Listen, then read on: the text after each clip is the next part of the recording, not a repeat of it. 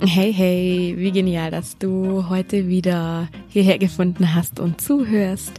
Das hier ist Spirit 2 Go, dein bodenständiger, also down to earth Podcast mit spirituellen Themen.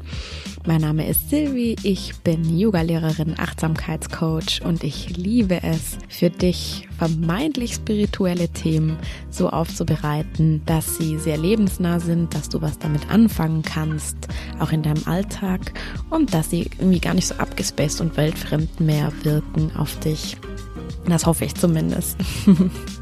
Heute geht es um mein Herzensthema, das mich überhaupt zur Spiritualität gebracht hat, ähm, nämlich Yoga. Und es geht darum, was Yoga eigentlich ist, was das bedeutet, wie du Yoga machen kannst. Und da gibt es nämlich ganz verschiedene Arten. Und ja, Yoga wird oft falsch verstanden und deswegen möchte ich heute einfach in dieser Folge dir zeigen, warum du eigentlich wahrscheinlich sogar schon jeden Tag Yoga machst und was ich ganz oft bekomme als Yogalehrerin ist, ach, Yoga, das ist nichts für mich, ich bin überhaupt nicht beweglich. Aber ich zeige dir heute, das musst du überhaupt nicht sein. Yoga tut einfach nur gut und deswegen würde ich sagen, starten wir direkt gleich los.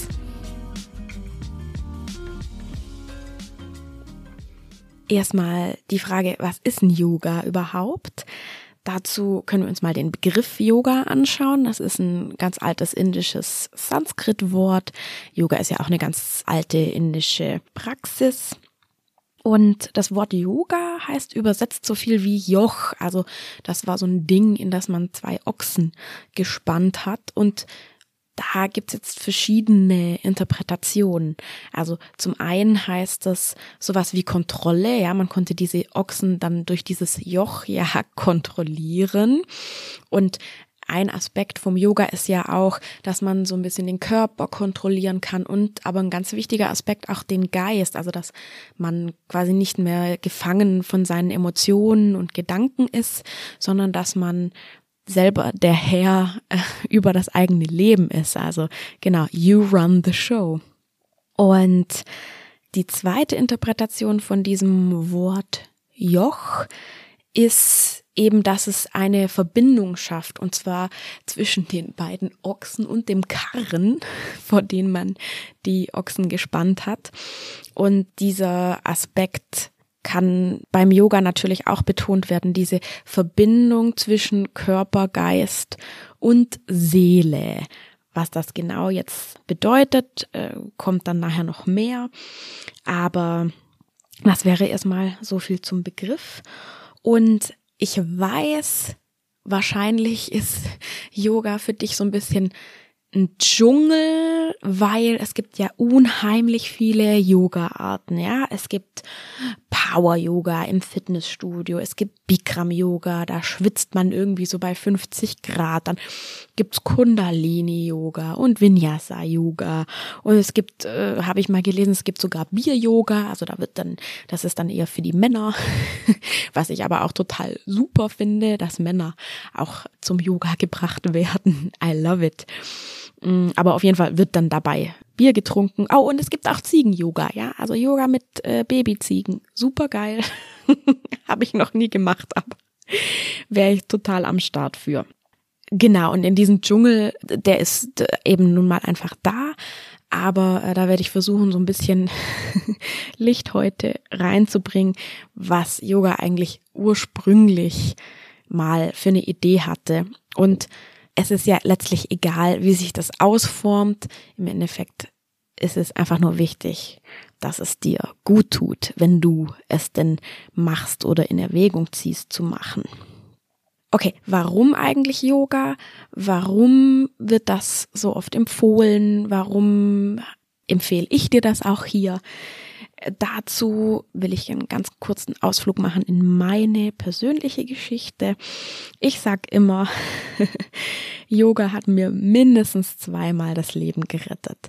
Ja, also einmal komme ich aus einer ziemlich schwierigen Familie und war dann halt ganz lang irgendwie so, habe mich sehr allein und verloren gefühlt und dann bin ich zum Yoga gekommen, damals tatsächlich noch in einem Fitnessstudio habe ich dann erstmal hier so, keine Ahnung, Step Aerobic und habe eben halt auch mal einen Yoga-Kurs besucht und das hat mich total angesprochen. Da hatte ich auch eine ganz tolle, süße Vinyasa-Yoga-Lehrerin, die hatte ein ganz großes Herz und dann habe ich gedacht, wow, das bringt mich total runter, das tut total gut, das werde ich jetzt öfter machen. Und so bin ich zum Yoga gekommen und ich muss wirklich sagen, die, also Yoga hat wirklich so die, die Leere in meinem Herzen gefüllt, muss ich sagen. Also weil da, da war einfach nichts. Ich habe mich von allem losgesagt, von meiner Familie, von meiner Kindheit, Jugend, von allem. Und da war erstmal so ein schwarzes Loch.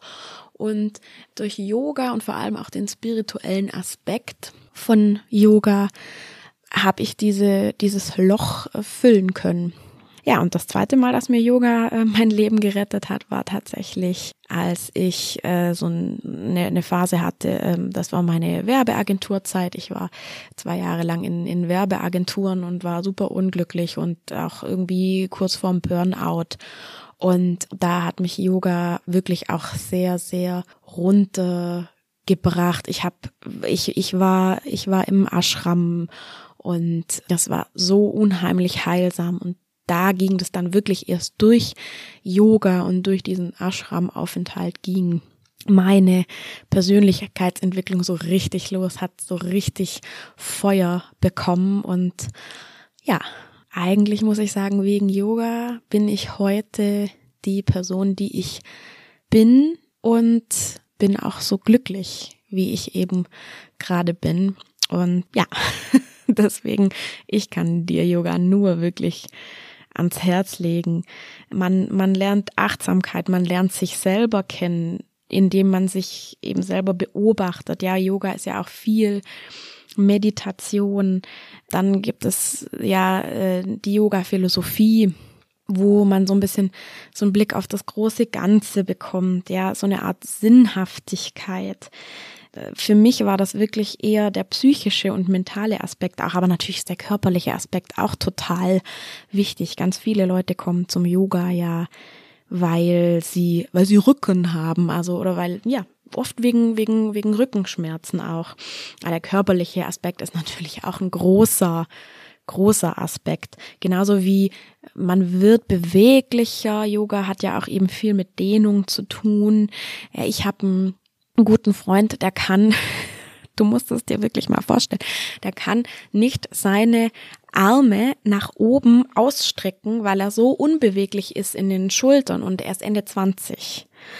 Also damit man einfach auch mit seinem Körper, ja mit dem Vehikel, in dem man hier auf der Erde unterwegs ist, damit man mit dem auch ständig immer alles machen kann, ist das natürlich auch super von Vorteil. Also das sind für mich einfach so die Benefits von Yoga. Und warum ist Yoga so genial? Weil beim Yoga ist für jeden was dabei. Ich schwör's dir. Und wenn ich dir jetzt die sechs Yoga-Wege erzähle, wirst du merken, A, da ist für dich auch was dabei und B, wahrscheinlich machst du auch schon, vielleicht nicht ganz jeden Tag, aber fast jeden Tag ein bisschen Yoga.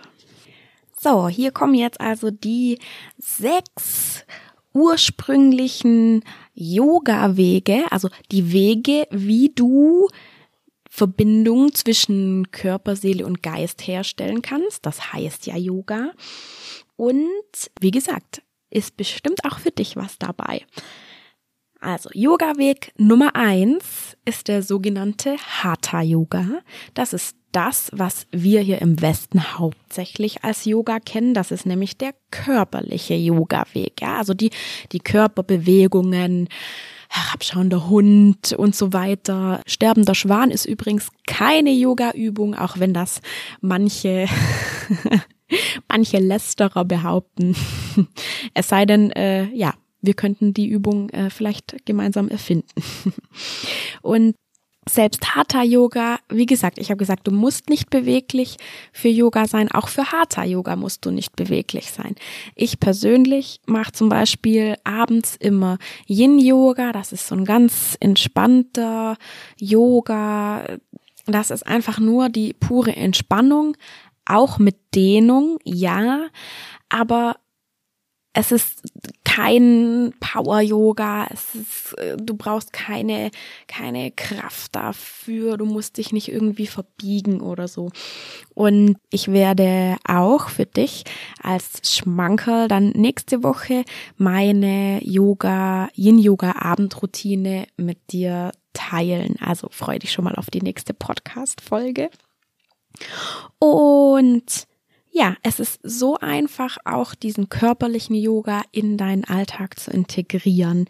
Zum Beispiel, wenn du einen Bürojob hast, kannst du Yoga auf dem Bürostuhl machen.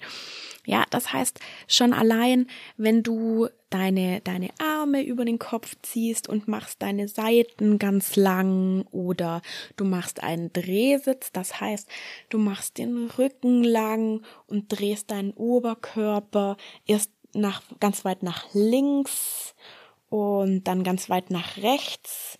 Dann ziehst du deine Schultern hoch zu den Ohren, lässt deine Schulterblätter wieder nach hinten unten sinken ja, es gibt einfach ganz viele Übungen, die du einfach so ad hoc auch mal zwischendurch machen kannst und die deine Verspannungen lösen und die einfach dafür sorgen, dass du auch im Alltag schön beweglich bleibst. So, wenn du da mehr wissen willst, schau einfach mal in den nächsten Tagen auch äh, in meinem Instagram at Silvirima.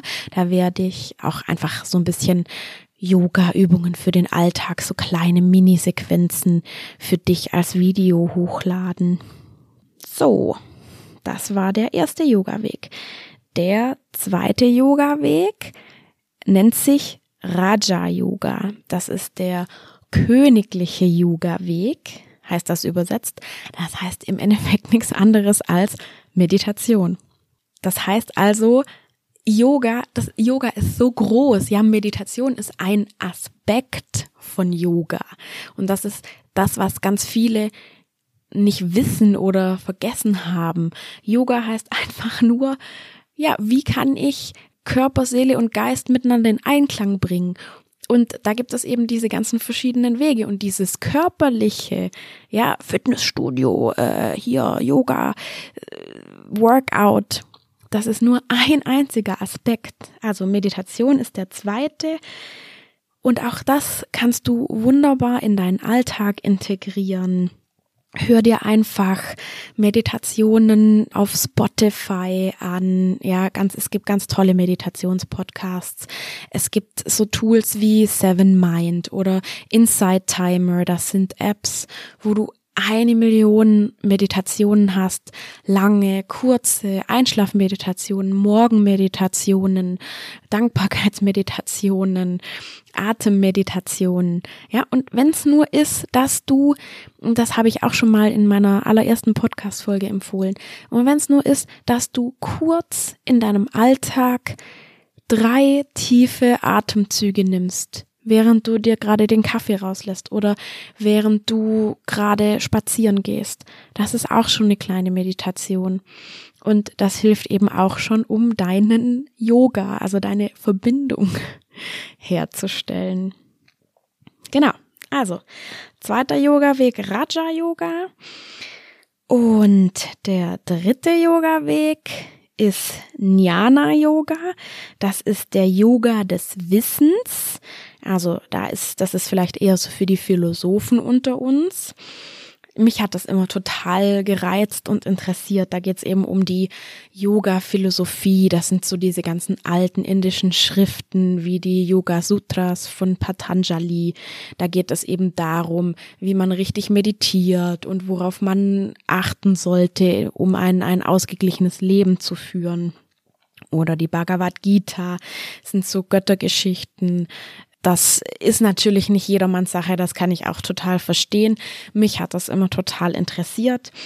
Mm, Aber du kannst auch solche Sachen, also ganz moderne Sachen natürlich lesen, wenn du jetzt da eher so die Leseratte bist oder jemand, der da eher so den, den wissenschaftlichen oder den philosophischen Zugang zu sowas sucht. Du kannst auch zum Beispiel von Thich Nhat Hanh, das ist ein ähm, buddhistischer Mönch, der hat auch ganz viele Meditationszentren gegründet und ist auch Friedensnobelpreisträger. Der hat auch ganz tolle Bücher, also auch ganz kleine Leitfahr Leitfäden ähm, zum Thema Achtsamkeit im Alltag zum Beispiel oder ich finde, also für mich persönlich gehört das auch schon zum Jnana-Yoga, also zum Yoga des Wissens, wenn ich mir äh, schöne, motivierende ähm, Zitate, Motivational Quotes vom Dalai Lama anschaue. Ja, also sowas wie zum Beispiel, unsere Aufgabe im Leben ist es, glücklich zu sein. Das erinnert mich dann immer an, klar, natürlich weiß ich das oder, oder habe da schon viel drüber gelesen, aber es ist immer so ein kleiner Reminder. Also wenn du Motivational Quotes magst, go for it, dann machst du auch schon Jnana Yoga. So, der vierte Yoga-Weg hat, habt ihr bestimmt auch schon mal gehört, der eine oder andere, nennt sich Kundalini Yoga. Das ist der Yoga der Energie. Da geht es eben darum, dass wir in unserem Körper die sogenannten Chakras haben. Also das sind so Energiezentren, Davon gibt es sieben Stück. Die sitzen zum Beispiel an der Kopfkrone oder zwischen den Augenbrauen und äh, am Hals und in der Herzgegend. Und das hat aber auch, also das ist nicht nur einfach Hokuspokus, sondern das hat, hat man natürlich jetzt erst rausgefunden, seitdem es die moderne Wissenschaft gibt. Das hat auch äh, sowas wie ein Scientific Backbone. Die haben halt nur früher, du musst dir ja denken, als die diese, diese Theorien mit den, mit den Chakras aufgeschrieben haben, da haben die, hatten die noch keine moderne Wissenschaft, Physik, Biologie, sondern die haben halt einfach ganz stark in ihren eigenen Körper reingespürt und gemerkt, ah, irgendwie da in der Herzgegend, da, da ist irgendwie was Wichtiges oder auch in meiner Solarplexus-Gegend, ja, Bauchgegend, da ist irgendwas, irgendein wichtiges Organ. Und das haben die dann halt eben die Chakren, die Energiezentren genannt. Und die moderne Medizin und Biologie hat eben halt rausgefunden, dass überall, wo, wo die alten Yogis quasi die, die Chakren lokalisiert haben, auch tatsächlich wichtige Drüsen sitzen. Ja, zum Beispiel in der Herzgegend ist es die Thymusdrüse oder Solarplexusgegend ist es die Bauchspeicheldrüse. Ja, also die, ja, da ist es schon, schon irgendwie was dran und auf ihre Art und Weise waren die super, super klug und fortgeschritten damals. Das äh, entspricht übrigens ja auch der traditionell chinesischen Medizin. Die nennen das ja dann eben nicht Chakras, sondern das sind ja die, äh, die Energiekanäle, die Meridiane und die heißen im Yoga übrigens Nadis. Ja, also mit TCM kenne ich mich leider nicht so aus, deswegen will ich das nur hier erwähnt haben.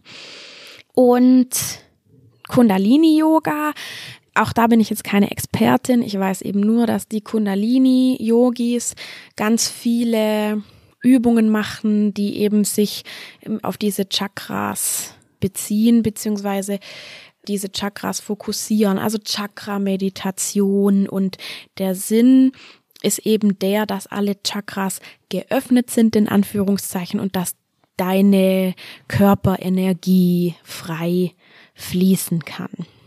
Genau, aber auch da, das, da gibt es ganz spezielle Übungen dafür, wenn du dich dafür mal interessierst. Äh, übrigens gibt es auch Hormon-Yoga inzwischen. Ich denke, das gehört auch dazu, zum Kundalini-Yoga. Wenn du dich dafür interessierst, dann google das einfach mal oder schau dir auf YouTube Übungen dazu an. Da gibt es auch unheimlich viel. Genau. So, das war der vierte Weg, Kundalini Yoga. Der fünfte Yoga Weg, auch einer meiner Lieblings-Yoga Wege, ist Bhakti Yoga, der Yoga der Hingabe und Liebe. Und Bhakti Yogis haben viel mit Hingabe an, an gewisse Gottheiten, Krishna und so weiter wäre jetzt nicht so mein Ding, aber der wundervolle Aspekt, finde ich, am Bhakti-Yoga ist das Singen, ja, also Mantras singen. Deswegen hast du vielleicht auch schon mal mitgekriegt, in ganz vielen Yoga-Stunden werden auch Mantras rezitiert, Om Namah Shivaya zum Beispiel, oder auch einfach nur Om Shanti, das heißt einfach nur Frieden. Das Gayatri-Mantra ist auch ganz, ganz bekannt. Wenn Singen dir gefällt, dann würde ich dir wirklich, wirklich empfehlen, Du kannst zum Beispiel bei Spotify mal Deva Premal eingeben. Die ist die absolute Koryphäe, was Mantras singen angeht. Die haben auch so eine, zusammen mit ihrem Mann hat sie so eine Mantra-Meditations-CD rausgebracht. Bringt mich auch immer total runter und macht mich total happy. Und das geht nicht nur mir so. Ich habe dazu eine Studie rausgesucht. Schwedische Forscher haben nämlich herausgefunden, dass Menschen, die oft und viel singen, mehr Oxytocin ausschütten. Ja, das ist das Kuschelhormon, das uns so ganz wohlig und, und glücklich immer macht, dass die einfach mehr davon ausschütten, während sie singen auch. Und genau, dann fühlen sie sich ganz entspannt und wohlig und geborgen. Und ja, so geht's mir auf jeden Fall auch immer, wenn ich singe. Und wenn du jetzt keine Mantras singen willst, dann mach dir unter der Dusche deinen Lieblingssong an und ja, dann schüttest du bestimmt auch schon Oxytocin aus. Okay, das war der fünfte Yoga-Weg. Und der sechste Yoga-Weg und der letzte damit auch ist das sogenannte Karma-Yoga. Das ist der Yoga des guten Handelns. Von Karma hast du natürlich bestimmt auch schon gehört. Du weißt ja, wie man sagt, eine gute Tat am Tag. Auch das machst du wahrscheinlich schon und das ist eben auch Yoga. Ja, das macht uns glücklich und bringt uns in Einklang, Körper, Geist und Seele. Und ja, also, wenn du das nicht sowieso schon machst, vielleicht kannst du das auch in deinen Alltag integrieren. Einfach mal jemandem über die Straße helfen, jemanden grüßen, anlächeln, jemanden Kaffee spendieren, Kollegen und so weiter. Und auch dazu gibt es wissenschaftlich fundierte Beweise. Ich habe dazu eine Studie von der National Academy of Science rausgesucht.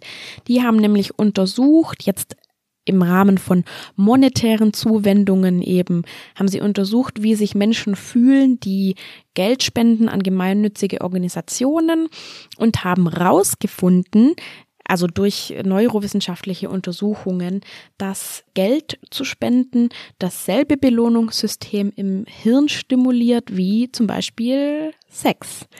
Also helfen ist ziemlich hot.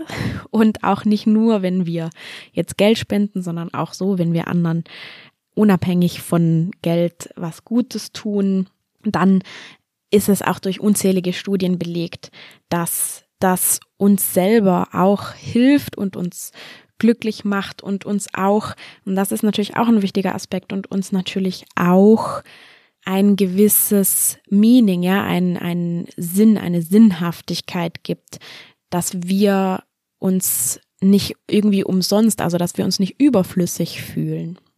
Genau. So, das waren die sechs Yoga-Wege, ich fasse die nochmal ganz kurz zusammen.